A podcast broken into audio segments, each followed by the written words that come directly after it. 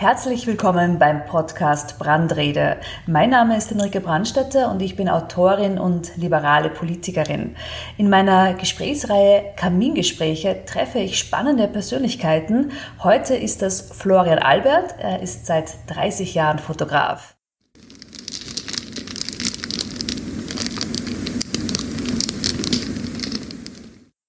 Wir haben ja schon oft zusammengearbeitet, haben mhm. immer wieder Fotoshootings gemeinsam gehabt. Meistens war ich die Produzentin, die herumgezupft hat und die Menschen herumgeschubst hat und du hast dann wunderbare Fotos gemacht. Aber ich habe dich nie gefragt, wie du eigentlich Fotograf geworden bist. Ich glaube, ich habe schon im Kindergarten gewusst, dass ich nicht in die Schule gehen will. Mir war schon der Kindergarten nicht gefallen hat eigentlich.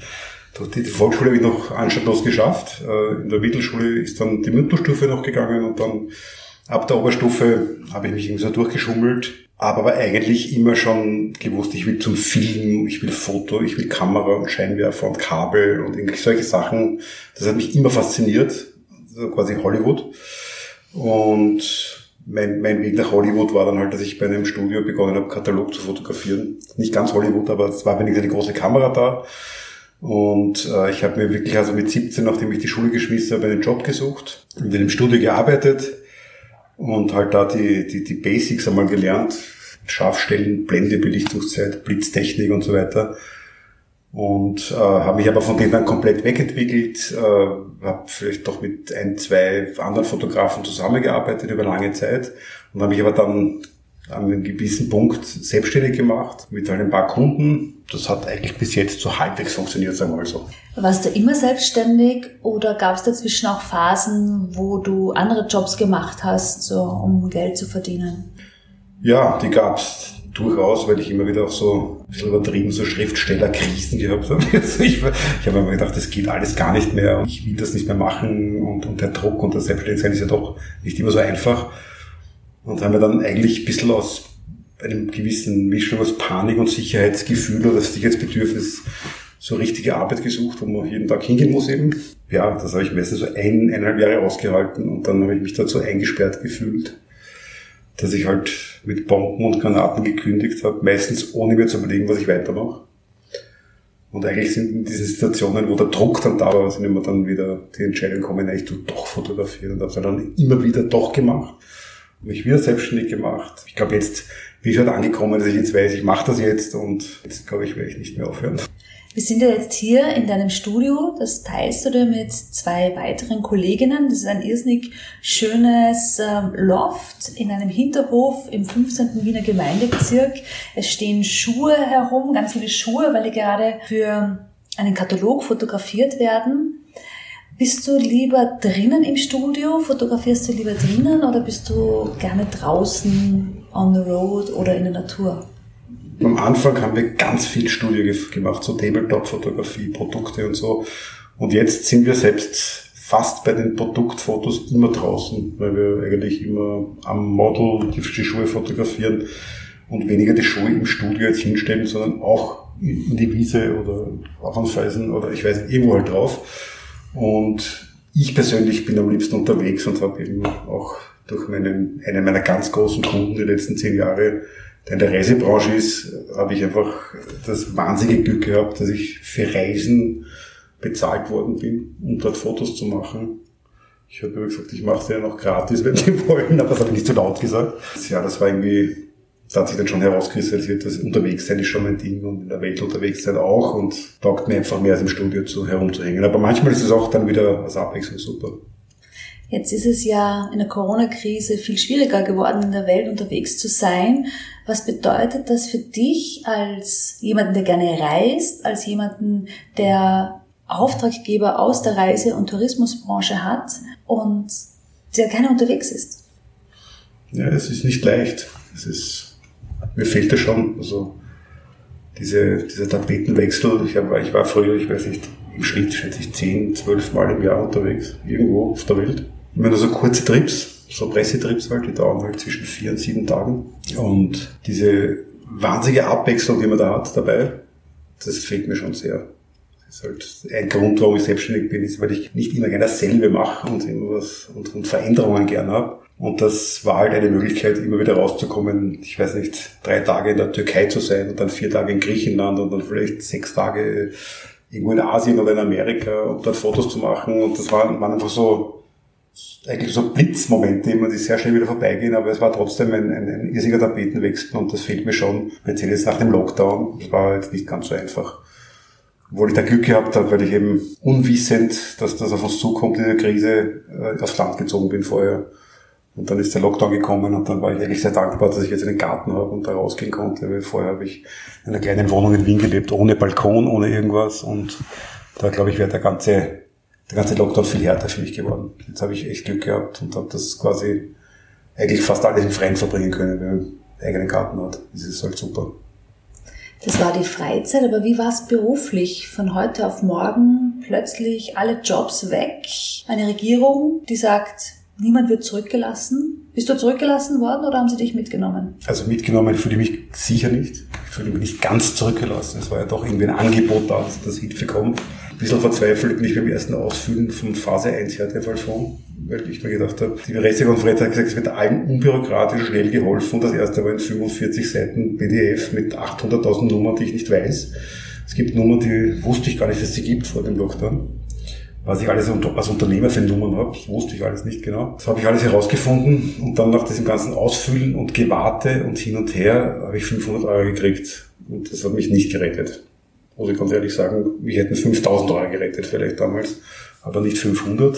Der Verlust der Jobs war zuerst ein irrsiger Schock, aber ich habe es überhaupt nicht verarbeitet, weil ich, ich habe sowas noch nie erlebt in meinem Leben. Man nicht wusste, wie geht's weiter. Und ich habe halt diese, diese paar Monate, wo es wirklich keine Jobs gegeben hat, irgendwie überstanden unter anderem mit der Hilfe von einem meiner Kunden, die mir im Voraus was bezahlt haben, was ich noch gar nicht gemacht habe. Damit habe ich den Sommer Gott sei Dank überleben können. Und jetzt läuft es ein bisschen wieder an nach dem Sommer. Momentan läuft es sogar sehr gut. Aber mit der Unsicherheit bleibt es so oder wird wieder was zugesperrt oder wird wieder verboten, dass man irgendwie mit mehr als zehn Leuten zusammen ist. Das ist alles ungewiss. Aber jetzt ist zumindest der Lichtblick da, dass es wieder weitergeht. Das war vorher nicht so. Aber zurückgelassen habe ich mich schon gefühlt. Also ich habe schon gedacht, da tut sich nicht viel.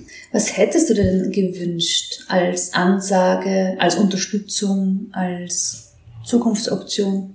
Ich hätte mir vorgestellt, dass die Unternehmer, die, wie zum Beispiel die Gastronomie und andere, die von heute auf morgen gar keinen Umsatz mehr haben, automatisch eine Soforthilfe bekommen, damit die nicht alle pleite gehen. Ich, ich weiß, ich bin jetzt kein Fachmann, ja, und ich weiß nicht, wie viele Gastronomen jetzt wirklich pleite gehen werden oder, oder nicht pleite gehen werden, weiß ich nicht. Aber ich habe es ja mir gesehen, wenn ich da nicht diese Hilfe gehabt hätte, also mit den, mit den 500 Euro, die ich da zwei oder dreimal gekriegt habe, das hätte es nicht gerettet, dass ich da verloren habe, nicht einmal annähernd. Gewünscht hätte ich mir eine wirklich unbürokratische Hilfe und wie dann dieser, ich weiß nicht, wie das geheißen hat, aber es ist irgendwas wie Weltkampfbonus gekommen, aber dann nochmal 500 Euro gekriegt. Weil offensichtlich haben sie sich gedacht, äh, es ist doch ein bisschen wenig gewesen. Und ohne Antrag habe ich dann nochmal 500 Euro gekriegt.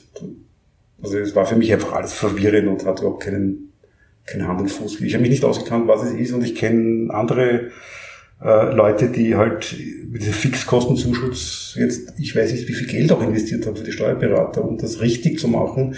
Und es gibt nicht einmal noch eine Ahnung, ob das ausbezahlt wird. Es gibt diese EU-Schwierigkeiten auch noch, ob, die überhaupt den Geld kriegen. Und wir sitzen im Studio und die Miete hier ist uns nicht erlassen worden vom Hausbesitzer, leider auch nicht verringert worden.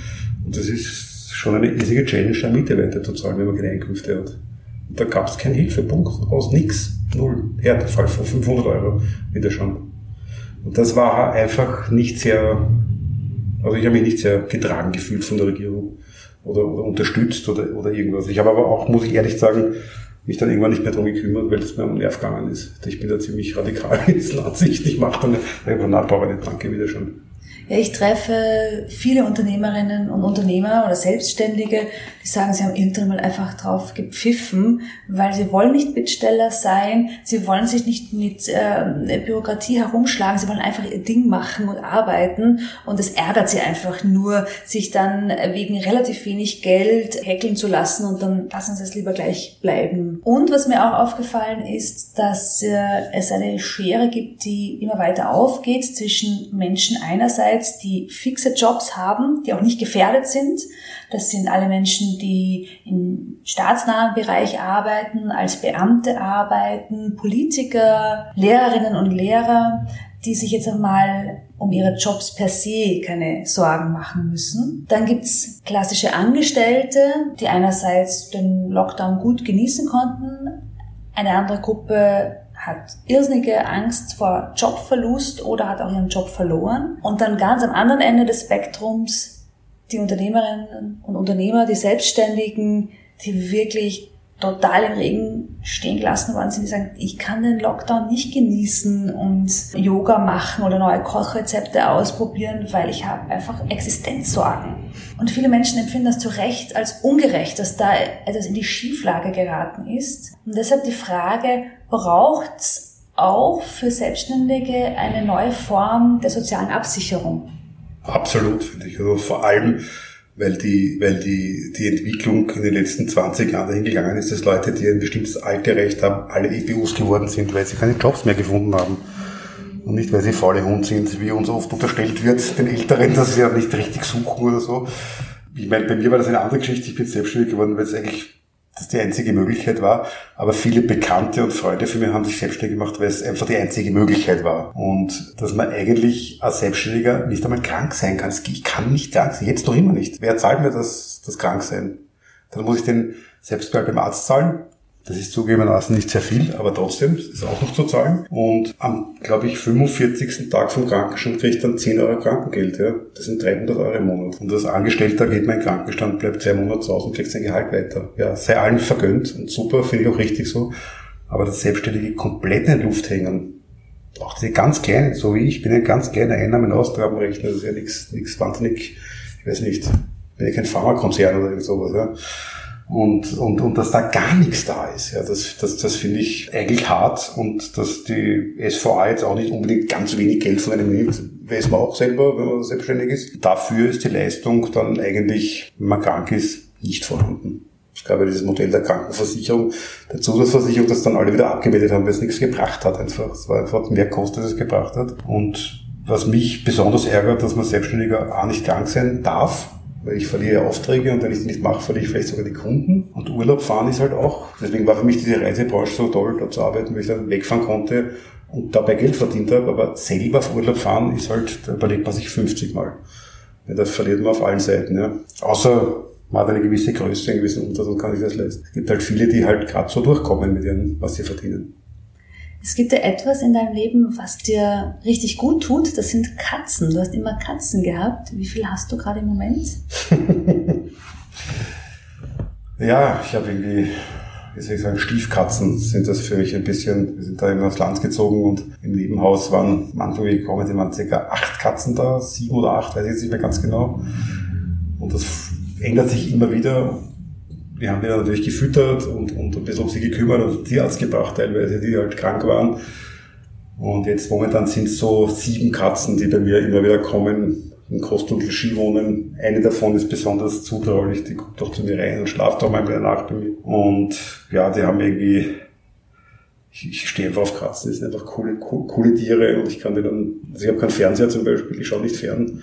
Ich schaue eigentlich am Abend neben den Katzen so ein bisschen im Garten herumhüpfen, weil das so süß ist. Und das ist so nett anzuschauen, wie sie, wie sie mit sich selber beschäftigen und, ja, und schmusen tun sie auch gerne und das taugt mir halt auch. Du bist ja mit deinem besten Freund aufs Land gezogen. Mhm. Ähm, und ihr teilt euch ein Haus mit zwei Wohnungen, genau. er mit seiner Partnerin und du hast eine Wohnung. Wie ist das von, Stadt, von der Stadt ähm, aufs Land hinauszuziehen, plötzlich in einem Dorf zu sein? Ja, war für mich äußerst spannend, weil ich das noch nie gemacht habe. Ich habe da keine Erfahrung gehabt. Ich habe wirklich mein ganzes Leben in Wien gewohnt und war nicht so sicher, ob das gut geht. Am Anfang, wenn man dachte, weiß ich nicht. Aber in der Zwischenzeit, jetzt bin ich ein Jahr draußen, muss ich sagen, genieße ich, dass ich die Tür aufmache im Garten bin. Das ist schon sehr leibend. Ich habe vorhin jetzt mal einen Balkon gehabt ja, und jetzt mache ich auf und bin einfach in einem grünen Garten mit Bäumen, Gemüse und alles einfach. Das ist ein richtiges Paradies im Sommer. Im Winter sieht man das nicht so, aber wie wir im Winter hingezogen sind, haben wir gedacht, naja, okay, aber jetzt ist halt schon sehr lässig, einen Garten zu haben. Die Stadt geht mir gar nicht so wahnsinnig ab. Das liegt aber sicher auch ein bisschen an meinem Alter, weil ich nicht mehr so viel unterwegs bin am Abend. Und der zweite Grund, warum ich es gut aushalte, ist, weil meine öffentliche Anbindung super ist. Ich habe ein paar hundert Meter zum Bahnhof und bin in 20 Minuten in Heiligenstadt und von dort halt dann ganz schnell in Wien überall. Das ist überhaupt kein Problem. Ich brauche eigentlich nicht viel länger, als wenn ich in Wien wohne oder irgendwo hin. Und für einen Job muss ich halt leider noch ein Auto haben. Also du bist aufs Land gezogen, es funktioniert gut. Mhm. Du kannst deine heimliche Leidenschaft als Crazy Cat Lady ausleben. Es hat dir ein Kunde über den Sommer geholfen mit einem Vorschuss. Es kommen wieder kleinere Jobs rein. Was ist the next big thing? Was ist das, was du dir wünschst für dein Leben? Ja, was ich mir für mein Leben wünsche, ist eine Sache. Was ich mir beruflich wünsche, ist, dass, dass die Tourismusbranche wieder halbwegs in normale Phase kommt. Ganz egoistisch für mich jetzt, weil ich dann wieder meine Aufträge machen kann, die ich so gern mache, die jetzt gar nicht sind. Was ich mir für das Leben wünsche, ist, ist, ist wieder eine, ist eine große Frage, aber nachdem ich jetzt gerade vor einem Jahr eine Trennung hatte, die, die irgendwie so wahnsinnig leicht für mich war, sondern im Gegenteil sehr schwer, ist gerade mein Wunsch, einfach drauf zu kommen, dass ich auch allein ein gutes Leben führen kann. Also allein im Sinn von keiner fixen Beziehung, was für mich ziemlich ein Novum ist, weil ich eigentlich immer eine Beziehung hatte und das ist das erste Mal länger allein. Das war am Anfang echt schwer und jetzt langsam merke ich, dass das irgendwie auch seine Reize hat und dass ich jetzt meinen alten Tage, sage ich mal, lernen muss, äh, mit mir selber auszukommen. Also das ist ziemlich spannend eigentlich, weil ich glaube, dass es ziemlich lohnend ist, wenn man das lernt, dass man das, wenn man das kann, und dass man dann vielleicht, vielleicht sogar noch ein besserer Partner sein kann, wenn man alleine auch zurechtkommt. Es ist gut, alles ist gut. Alles ist gut. Flo, ich danke dir für das Gespräch, für den schönen Vormittag, den wir miteinander verbracht haben. Ich danke auch. Und ich hoffe, dass wir ganz bald wieder gemeinsam ein Fotoshooting haben. Sehr gerne. Jederzeit.